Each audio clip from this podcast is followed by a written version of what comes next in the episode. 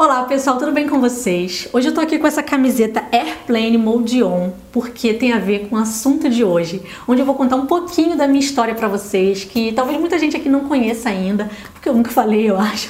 E ela tem muito a ver com o nosso assunto, inclusive esse helicóptero aqui do meu lado também tem muito a ver. Então, se você está interessado em saber sobre essa história misteriosa que eu nunca contei, já deixa o seu curtir aqui, se inscreve para você não perder os próximos vídeos que eu vou dar continuação a essa história, tá bom?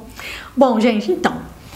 Primeiro eu vou começar falando do helicóptero. Esse helicóptero aqui foi um presente da Elibras, aspirante Dayana dos Santos Souza, a pioneira da aviação de asas rotativas da Força Aérea Brasileira, com os cumprimentos da Elibras.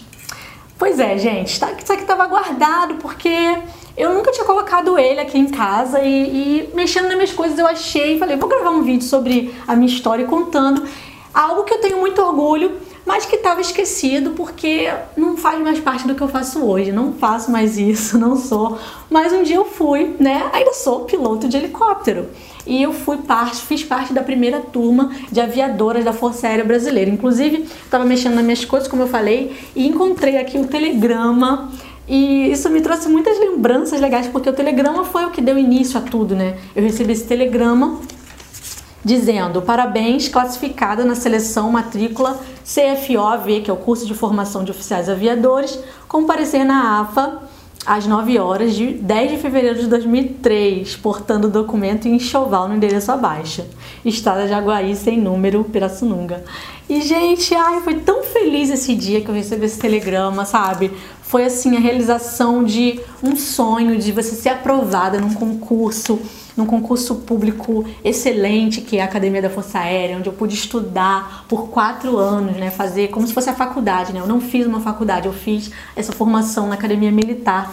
E aí, mexendo nas coisas, eu encontrei é, jornais onde eu saí como a primeira mulher a pilotar um helicóptero sozinha, né? Então saí nas revistas, várias revistas, tem até uma entrevista minha também com a Glória Maria no Fantástico.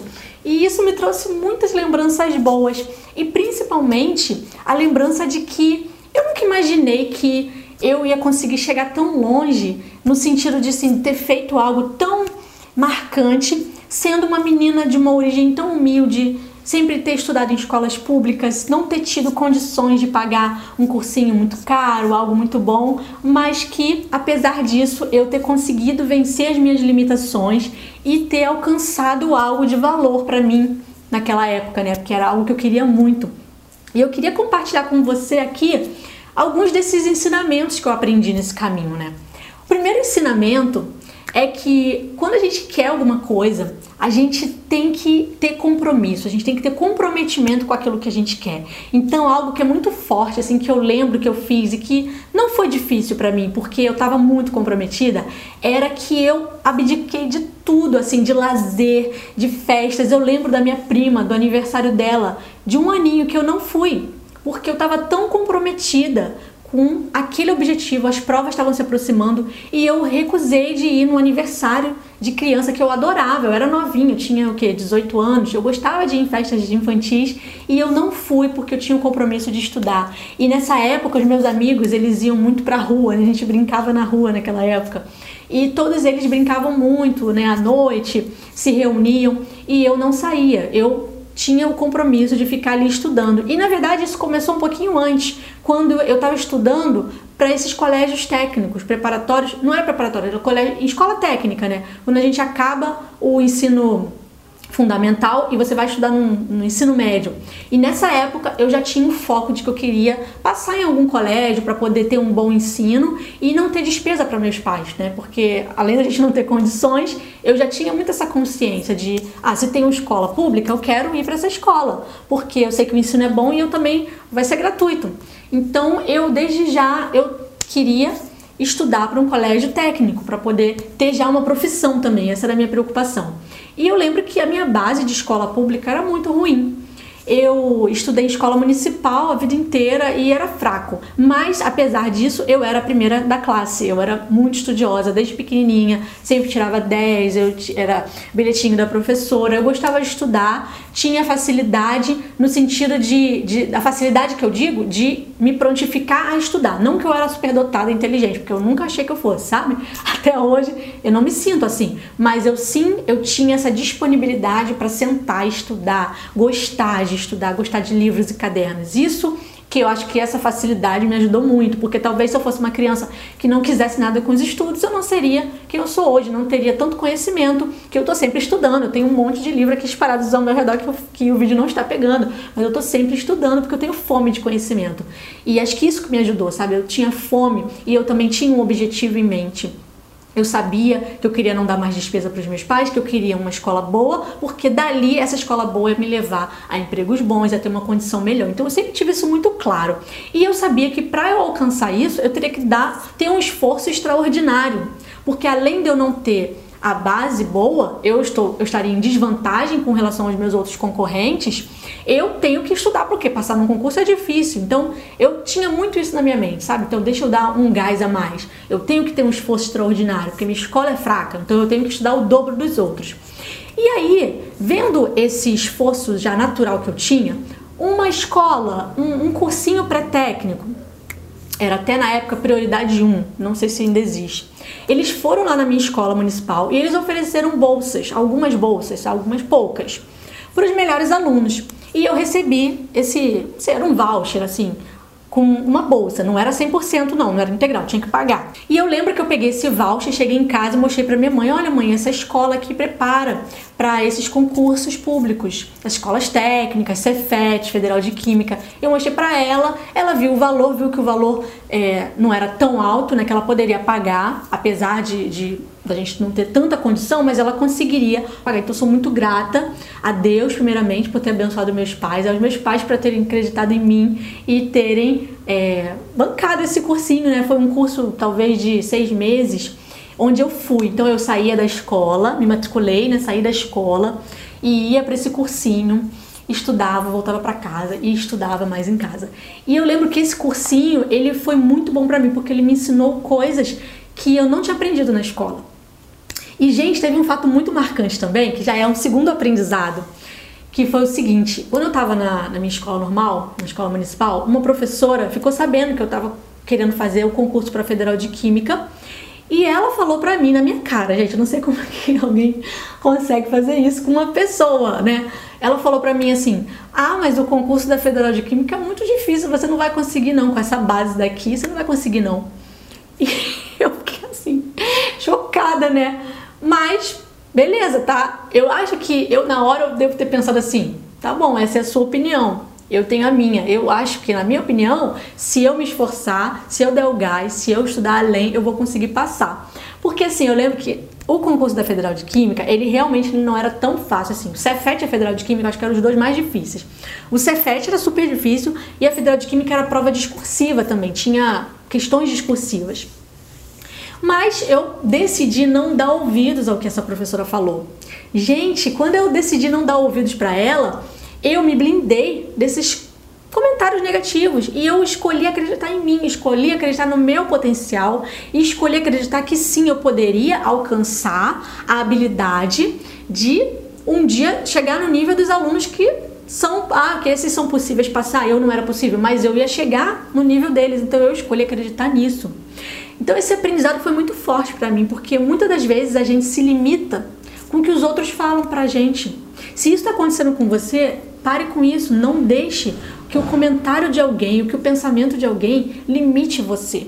Só você é o seu limite, sabe? Isso é verdade, parece clichê, mas não. Você é o seu limite. Se você coloca na cabeça que você não vai conseguir, nem precisa tentar, porque você já disse pro seu cérebro que você não vai conseguir. E gente, o cérebro ele só obedece. Ele só obedece a meta que você coloca para ele. Então, não faça isso, porque isso já é o primeiro passo para o fracasso. Se você quer algo, você tem que acreditar que é possível. E a partir daí, você vai vendo caminhos. Foi o que aconteceu comigo. Quando eu decidi não acreditar na palavra daquela professora, acreditar em mim, eu fui e me dediquei no cursinho e ia em todas as aulas e chegava em casa e estudava até o limite do meu corpo. Meus irmãos, sempre quando a gente está em reunião de família, eles lembram, não, Dayana era muito estudiosa, ela ficava o dia inteiro estudando. Meu pai acordava cedo e via ela estudando de madrugada. Eles falavam que eu virava à noite, mas Eu acho que eu não virava tanta noite não, porque eu, eu lembro que dormir é um fundamento para quem estuda, né? Posso até ter virado uma noite ou outra, mas eu dormia sim. Claro que eu não ficava dormindo o dia inteiro, eu acordava cedo, dormia para poder descansar, porque dormir, o sono, ele é fundamental para quem está estudando, né? Mas meu irmão, meus irmãos adoram falar que eu não dormia, que eu vivia e comia os livros. Na visão deles, né? Eles viam isso em mim. Mas, gente, eu dormia sim, tá? Dormir é muito importante, tem que dormir. E então esse é o segundo aprendizado. Não se limitem com o que os outros falam para você. Você coloca o seu limite. Então onde que você quer chegar? Coloca o seu limite lá e vá em busca, porque é isso que vai levar. Se eu não tivesse acreditado em mim, vocês acham que eu ia deixar de ir em festinha? Vocês acham que eu ia deixar de brincar na rua? Vocês acham que eu ia deixar de ter meu lazer para estudar? Não, porque ia falar assim, ah, eu já não vou passar mesmo, então para que, que eu vou deixar de ir nessa festa, deixar de, de fazer isso? Por quê? Então, não, eu, se eu acreditava, aí isso me fez ter as ações, tomar as ações que me possibilitariam de um dia chegar no objetivo, que era aprovação. E, gente, quando eu fui aprovada no concurso da Federal de Química, eu fiquei tão feliz, eu fiquei tão feliz.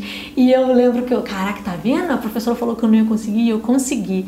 E foi a primeira aprovação num concurso público. Eu fui para essa escola e estudei lá e foi muito bom para mim. Então, o segundo aprendizado é: não deixe que os outros coloquem limites em vocês. Sejam o seu próprio limite. Decidam no que vocês querem acreditar. É isso. E continuando, então, eu passei nessa escola, né, na Escola Técnica Federal de Química, me formei técnica em Química e isso foi uma grande oportunidade para mim, porque assim que eu saí do, da escola técnica, eu pude trabalhar e eu pude né, estagiar. Eu fui estagiar numa empresa de águas e com esse dinheirinho que eu ganhava no estágio, eu lembro que eu não gastava. Eu guardava todo esse dinheiro com o objetivo de fazer alguma coisa com ele, de pagar um cursinho para mim no futuro, depois que terminasse esse estágio. Foi isso que aconteceu, porque quando você se forma em técnico, você ainda não tem um ensino superior, né? Então eu pensava assim, o que, eu quero fazer no futuro? Será que eu vou querer fazer vestibular, é, escolas militares? Eu lembro que na época estava muito em alta escolas militares. E aí, quando estava terminando esse estágio, eu decidi, não, vou fazer escola militar porque é algo legal, é algo que eu me identifico. Eu tinha um tio que era militar e, e eu falei, não, eu, eu acho que vai ser uma boa oportunidade para mim, porque além de eu já estar tá trabalhando, já vou estar tá empregada, já vai ser legal. E aí eu falei, tá, vou pagar um cursinho. Com esse dinheiro que eu ganhei na, no meu estágio de química, eu paguei o meu cursinho. E aí comecei a estudar e novamente resgatei toda aquela dedicação que eu tive para passar na Federal de Química, eu resgatei para ser aprovada nos concursos militares, né? Então eu estudei muito, eu abdiquei de horas de lazer, como eu já falei, tudo isso eu fiz tudo de novo. Estudei, estudei, estudei. E, gente, nesse ano que eu estava estudando, é, foi o ano em que abriu para a primeira turma de oficiais aviadoras da Academia da Força Aérea. Nunca tinha aberto até então. Inclusive, nesse ano que eu estava fazendo, eu fiz IME, e fiz é, sargento da aeronáutica e fiz para AFA, só que para intendência. E eu não passei na intendência. A prova foi muito difícil e eu fiquei bem lá atrás, não passei. Só que no mesmo ano saiu esse concurso, gente, olha que benção. E eu falei, nossa, deve ser legal isso. Poxa, eu vou fazer esse concurso. E eram apenas 20 vagas. E aí eu estudei e como a prova foi um pouco depois, mais pro final do ano, eu tive mais tempo para me preparar. Então eu estudei, estudei e gente, quando saiu a classificação e eu recebi esse telegrama, o dia mais feliz da minha vida e eu tava dentro das vagas. Olha só, eu passei em 11 primeiro lugar.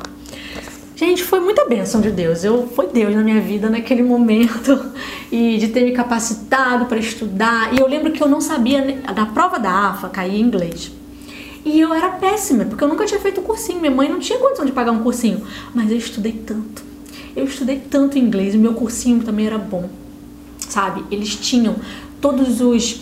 É, o jeito de ensinar para a prova da AFA, sabe? Isso é importante também. Você aprender com quem sabe ensinar, com quem é, é especializado naquilo, né? E eu tive um professor de inglês tão bom que, gente, eu fui do zero a ser aprovada. Foi a minha nota mais alta, foi em inglês caía português, matemática, física e inglês. Acho que eram só essas quatro matérias. E a minha nota mais alta foi inglês. O que, que eu fiz, gente? Eu decorava todos os nomes que eu aprendia, todos os vocabulários. Eu tinha listas de vocabulários e no ônibus eu ia pro cursinho estudando aquela lista. E eu estudava gramática, tudo. E eu fui a minha melhor nota, gente. Cara, eu fico muito emocionada quando eu lembro disso, porque Gente, eu não tinha condição de passar, porque eu não sabia inglês. E eu consegui reverter, eu consegui do zero para aprovação no inglês, porque eu dei meu gás, eu decorava as palavras, tudo, eu sabia ler e interpretar um texto em inglês só pelas palavras-chave mais importantes. E o aprendizado que eu tiro principalmente dessa fase é que você tem que ter fome. Você tem que ter fome e sede daquilo, você tem que querer muito, querer muito, porque é o querer muito que vai fazer você ter forças e fazer de tudo. Então eu usava todo o meu tempo. Era em pé no ônibus, era com a folha do inglês, decorando as palavras. Era no ponto de ônibus, era em casa, era o tempo inteiro imersa nos livros, gente. Então, assim, a fome e a sede é tudo. Além de você também ter o seu estudo direcionado. Então, graças a Deus, eu tive a sabedoria de ter guardado aquele dinheirinho e eu mesmo paguei meu cursinho e consegui ser aprovada. E de lá foi só história. É, depois então eu vou gravar um vídeo continuando, contando um pouquinho como foi lá dentro da Academia da Força Aérea, porque tem muita coisa legal para passar para vocês, mas senão o vídeo vai ficar muito longo, então eu vou encerrar por aqui. Se você gostou, não esquece de deixar o seu curtir, coloca aqui nos comentários o que, que você aprendeu com essa minha história e compartilha com alguém que você sabe que está estudando para concurso, que tem um desejo de ser aprovado no concurso militar ou outro concurso, que eu acho que vai ajudar essa pessoa. E se inscreve aqui no canal, porque assim a gente pode se ver no próximo vídeo para te contar o resto dessa história. Um beijo grande, fica com Deus, tchau, tchau.